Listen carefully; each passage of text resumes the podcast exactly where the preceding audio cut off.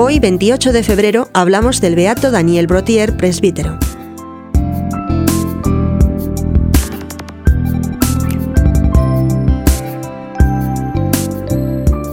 El beato Daniel Brotier nació en Francia, ingresó en el seminario diocesano y fue ordenado sacerdote.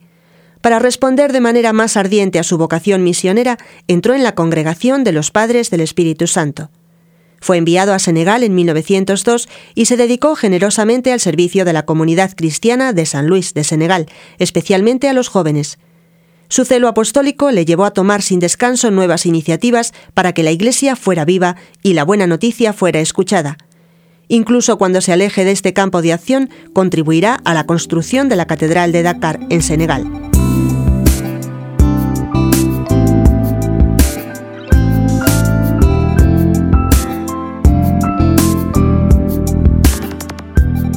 Discípulo de Cristo también por la prueba del sufrimiento.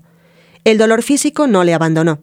Enfermó debido a las carencias y al clima africano y tuvo que regresar a su patria. Al estallar la Primera Guerra Mundial se ofreció voluntario como capellán militar. Durante cuatro años de entrega arriesgó la vida. Fue esperanza para los soldados, curaba a los heridos y llevaba el auxilio divino a los moribundos.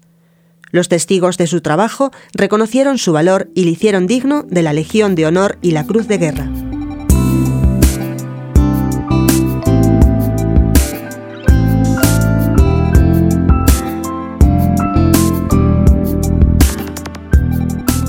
Después de la contienda en 1923, recibió el encargo de ocuparse de un orfanato donde desplegó una actividad febril en el servicio. Nadie le ganaba en caridad cuando se trataba de acoger, alimentar, vestir, educar a los niños abandonados y golpeados por la vida. Muchos se unieron a él en este trabajo evangélico, porque era necesario encontrar un alojamiento a estos jóvenes e introducirlos en un clima de calor humano, ayudarles a aprender un oficio y a construir su futuro, el padre Brotier multiplicó los apadrinamientos y constituyó una cadena de solidaridad activa.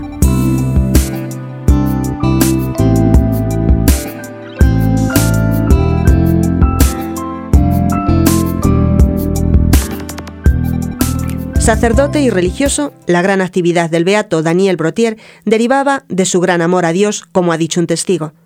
Humilde y al mismo tiempo sincero, activo hasta el límite de lo posible, servidor desinteresado. Daniel Brotier caminaba hacia adelante con audacia y simplicidad porque trabajaba como si todo dependiese de él, pero sabiendo que todo depende de Dios. Confió el mantenimiento de la obra a la providencia divina y a la intercesión de Santa Teresita de Niño Jesús, y nunca faltó lo necesario en la institución. El beato Daniel Brotier terminó su obra sobre la tierra con un fiat generoso durmió en la paz del Señor en París en 1936, obrando después muchos milagros. Juan Pablo II lo beatificó en 1984.